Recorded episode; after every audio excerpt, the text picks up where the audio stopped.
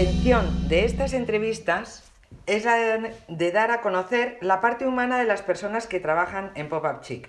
Aquí tenemos a Rosa Leiva, que hace unos cojines ideales, aparte de que mm, nos ayuda en montando un escaparate precioso en Alcalá 63 y tenemos muchas ganas de saber cómo ha llegado hasta aquí y bueno, eh, a ver, Rosa, ¿qué tal estás? Hola, muy bien, ¿qué tal María Eugenia?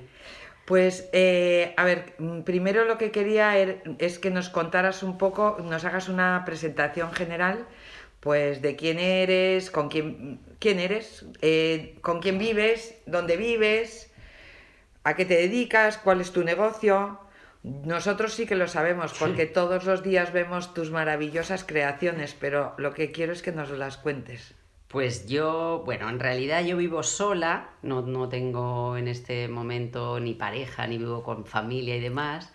Y mi negocio, bueno, mi trayectoria profesional parte en principio de que yo soy profesora de informática y por una serie de circunstancias que, bueno, pues surgen, acabo participando en mercados en concreto y más asiduamente en Popachic desde, desde hace años. ¿Qué es lo que hago yo? Pues yo empecé haciendo cojines, y perfumadores con telas muy especiales que iba comprando por distintas partes del mundo hasta que bueno vi que aquello era muy romántico y que no era totalmente viable económicamente hablando y empecé a hacer corbatas, pajaritas y, unirle broches y piezas muy especiales. Pero a ti te encanta hacer cosas con las manos, ¿no? A mí me encanta todo lo manual, aunque realmente mi, mi, mi profesión es la informática, realmente lo que más Pero me ¿cómo, gusta ¿cómo de la informática de repente te pones un día a coser? Pues por un momento personal complicado y uno al final o una vuelve a sus orígenes. Y yo siempre he despotricado del mundo manual porque mi madre de toda la vida ha diseñado y ha hecho ropa de niños y a mí siempre me ha parecido una, una vida muy, muy esclava porque era estar al tanto de una profesión que te implicaba demasiadas horas al día. Pero cuando me ocurre algo personal llamativo, vuelvo a ese origen y a lo que sé hacer. Y bueno, no puedo compararme con mi madre, que ya sí que de verdad hace cosas divinas. Y yo empiezo a coser, cojo una tela y hago un rectángulo, que es la cosa más sencilla, le doy la vuelta y lo relleno hasta que empiezo a hacer como piezas especiales e interpreto las telas como si fuesen pequeños cuadros que colocas en distintas partes de tu casa.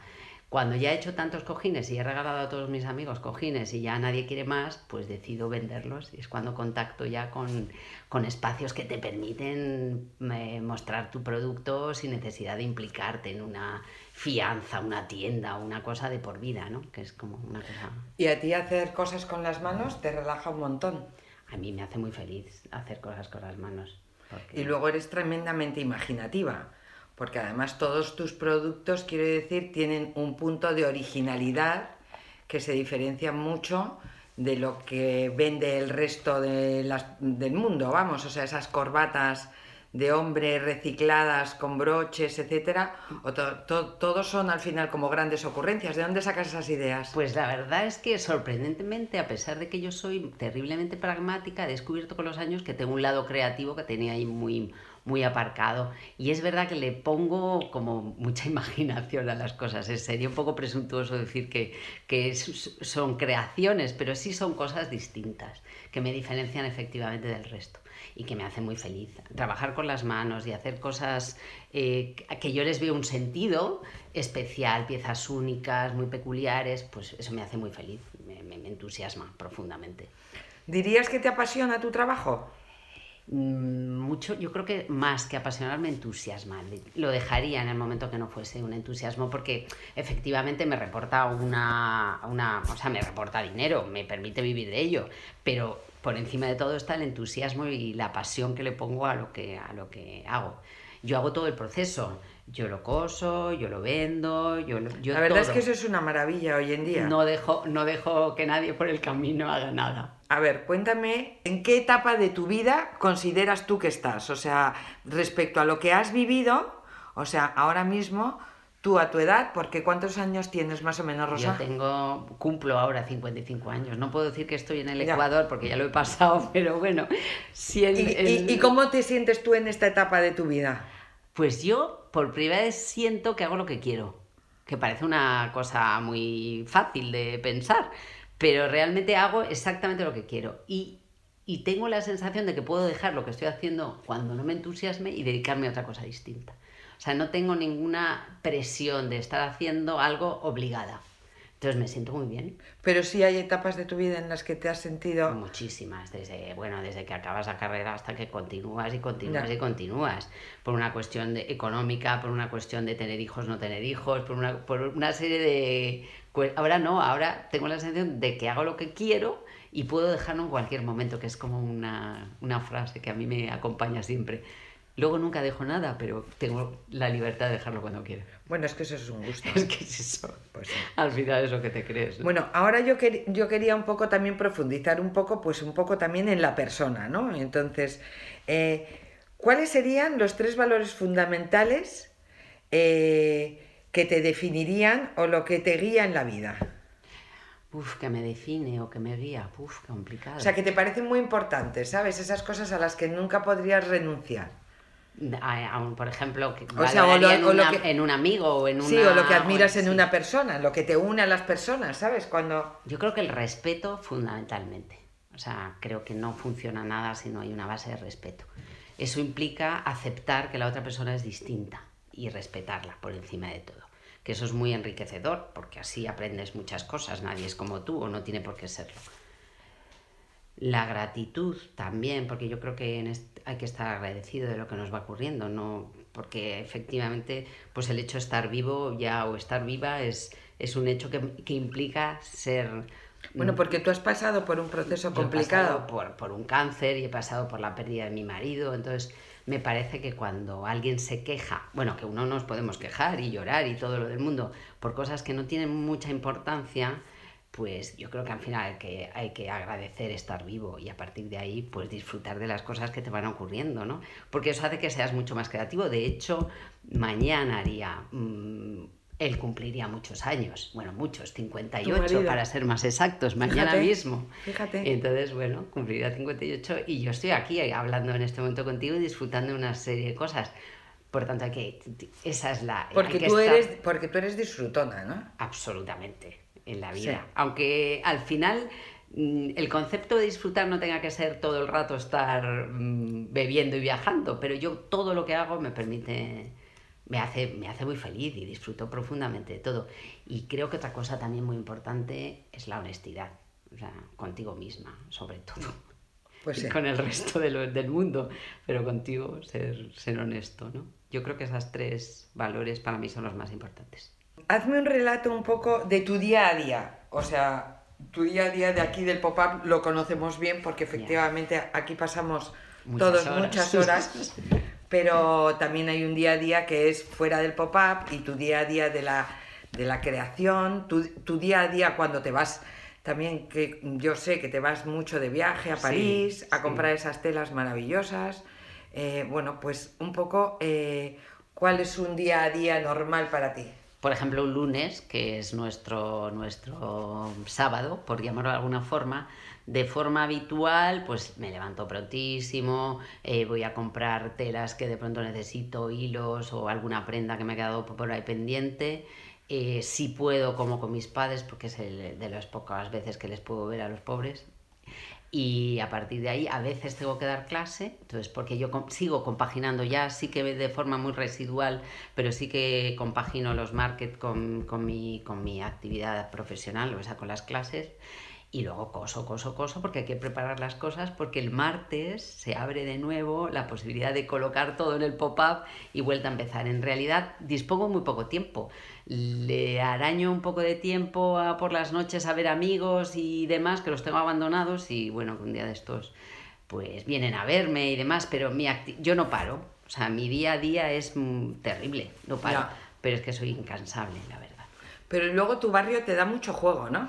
Sí, bueno, yo vivo en el centro centro, con lo cual pues me encanta descubrir sitios, caminar, comer en un sitio, en otra esquina. Lo hago poco, pero los lunes y los martes sí que enredo y, paseo. Bueno, yo vivo en la calle Atocha, pues, pues todo lo que es mm, la zona de lavapiés, eh, las letras, y ya me escapo un poco a, Malasaña, el centro de Madrid me entusiasma. Yo viví, mis padres viven en donde yo viví muchos años en Las Rozas y me parece divino, pero para cierta edad a mí lo que me gusta es patear, patear y patear.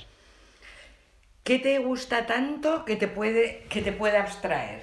Que se te puede ir un poco la, la pelota. Pues, pues una cosa muy tonta, que es sentarme en un bar eh, en una ciudad donde no conozca el idioma, tomarme una cerveza y ver a la gente la observación de cómo se comportan, sobre todo cuando no entiendo lo que están hablando, pues, pues, se, me va, se me va el salto al cielo. Porque si les entiendo, o sea, el lenguaje no verbal puede mucho. Entonces, tomarme una cerveza a solas en un sitio desconocido, con un idioma desconocido, bueno, me encanta. Es lo que más y por ejemplo, aquí en Madrid, o sea, el día que dices, estoy hasta la moña y me quiero abstraer, o sea, quiero paz. En ese momento, ¿qué eliges hacer? Caminar. Es que yo no soy nada, yo soy absolutamente urbana. Entonces camino, camino, camino, camino. Y el, cuando te tuve el cáncer, cuando superé el cáncer, caminar como Forrest Gump me hacía eh, agotarme y sentirme muy bien. Ahora camino más lentamente y voy viendo, voy viendo cosas. Caminar a mí me encanta. Te diría que ver exposiciones, pero eso ya, bueno, un poco lo sabemos todos, pero o ir al cine, pero caminar básicamente es lo que más me... Eh, volviendo otra vez un poco al pop-up, eh, que efectivamente aquí estamos muchos días, muchas horas y es, diverti es divertido, hermano. Conoce, conoces mucha gente y efectivamente no dejamos de ser un pequeño gran hermano. Cuéntame alguna anécdota que te haya pasado en el pop-up.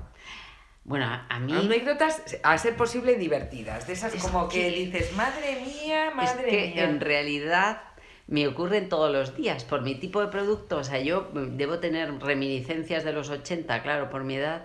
Por tanto, mi puesto brilla mucho. Entonces, mm, todos los días tengo algún personaje especial que se disfraza de algo. Pues se pone un tigre, alguien que no esperas que se vaya a poner una pieza. Entonces todos los días ocurre algo, o sea, mi puesto es mm, muy dado a vivir los 80, entonces un poco, un poco teatro. Entonces, no hay una anécdota en especial, pero sí hay muchos personajes que van pasando y lo que menos te esperas, se llevan un corbatín o se llevan un tigre o se llevan un cojín que no esperas, es todo como un disfraz. Y yo acabo haciendo outfits especiales para fiestas y para teatros, para gente que se va con una serpiente al cuello, ¿no? Y es, es una persona que no esperas a priori que se lleve una serpiente al cuello. Eh, ¿Cuál es la mayor locura que has cometido en tu vida? Pues ninguna. Yo nunca he cometido ninguna locura. ¡Qué maravilla! Eso está genial. Pero ¿por qué no? Porque yo, o sea, ¿qué es una locura? Yo no creo que nada sea ser una locura. Hombre, hay, algunas que son bastante locas. Bueno, pero ¿eh? realmente, bueno, primero soy como muy todo, lo tengo que tener perfectamente cuadriculado. Soy muy top, no hay más que ver mi puesto que va rectilíneo y todo está perfecto. Pero yo no he cometido nunca ninguna locura. Lo que eres, eres una mujer también muy trabajadora. Eso sí. O sea, soy trabajadora, no lo siguiente. Soy claro, Una, una, una, una, pregunta que. Mm, eh, o sea, ¿qué tres adjetivos utilizarían, por ejemplo, tus padres para describirte o la gente que más te quiere? Hombre, que soy trabajadora, eso, y que tengo una fuerza de voluntad, mm, bueno, incre, incre, ay, Dios mío, inquebrantable, o sea, interminable. Luego, bueno, dicen que soy divertida, pues no lo sé. Y bondadosa, pues me parece que ya. Pues yo también, yo, yo, lo, yo lo afirmo, yo lo afirmo. y divertida también, porque tenéis que ver todos también los modelazos que se pone Rosa, los cortes de pelo tan ideales que, que lleva y el estilazo que tiene, que tiene todo, o sea, que tiene todo el encanto y toda la gracia. Tengo un outfit diario para Popa Chic. Todos los días me disfrazo de algo. Por tanto, yo soy la primera que se disfraza de algo, ¿no? ya, se acaba la sorpresa. Esto, ¿cuál sería tu palabra favorita que resumiría un poco, eh, pues, las cosas que, sabes tú, o sea, tu palabra favorita para describir eh, tu producto y tal y cual, ¿cuál sería? Uf, yo creo que esfuerzo, más que otra cosa. Y luego me divierte profundamente lo que hago. He descubierto un lado creativo y además ese lado creativo, bueno, se había medio despertado, pero ya se ha acabado de despertar con los, con los escaparates. O sea, la oportunidad de hacer un escaparate. Bueno, nosotros como, nosotros porque como organización te agradecemos una barbaridad el tema del escaparate, ¿Por qué? porque además lo que sí he de decir es que mm, el entusiasmo se transmite. Y No, eso sí entonces es cierto. Rosa transmite ese entusiasmo y yo Gracias. como organizadora y es verdad y como parte involucrada en el pop-up agradezco muchísimo que haya gente como tú que realmente transmita esa buena onda al resto de, de los expositores porque efectivamente aquí mm, hay de todo como en botica. Hombre, está claro, ya hemos dicho que es un gran hermano, es como Claro. un pueblo, es como... Pues yo creo que un poco ya nos vamos a despedir. Eh, si quieres contarnos algo más, que, ¿qué te aporta a ti eh, este tipo de organización eh, como negocio y, y dentro de tu vida, vamos, de tu vida profesional? Ah, mm, para mí ha sido un descubrimiento. En realidad, o sea, los pop-up tienen la posibilidad de ofrecer tu producto a, a un público que sería inaccesible. O sea, yo nunca en mi vida podría tener un, puesto, un punto de venta en Alcalá 63 o en otros o en, o en Serrano 18. Eh, Sería inviable económicamente hablando. Entonces, me permite ofrecer mi producto. Eh, yo además no lo vivo como compro, vendo y sobrevivo, sino que lo ven, lo, además de todo esto, no quiere decir que, no, que lo demás me parezca malo, ¿no? Es que además de ganar dinero, me permite ampliar mis expectativas creativas, con lo cual eso me parece maravilloso. Cuando deje de entusiasmarme esto, pues lo dejaré. Y cuando me vaya mal económicamente, también lo puedo dejar. Entonces los pop-up permiten todo eso. Primero conocer gente muy creativa y muy brillante, gente menos creativa y menos brillante, pero sobre todo puedes dejar y coger cuando quieras. Y eso mm, es inviable, yo no podría tener un punto de venta aquí. Bueno, y otra cosa que quiero decir yo, very important, es que Rosa es una crack porque como es profesora de informática, efectivamente sabe muchísimo de redes sociales, con lo cual es una de las personas en el pop-up que destaca a la hora de interactuar con las redes. Que eso, a la hora de vender, todos sabemos que hoy en día si no haces eso, pues no eres nadie. Efectivamente. Entonces, realmente yo es otro de los puntos muy a favor, que también creo que es importante. Y una cosa muy importante, la marca de Rosa se llama The Fabric Rose, Y está en exclusiva en Popa Chic, Alcalá. en 63. Alcalá 63. Eso sí. Muchísimas gracias a todos. Gracias a ti, María Venga, Eugenia. un beso muy fuerte, Un Rosa. beso. Venga, Gracias, hasta luego. adiós.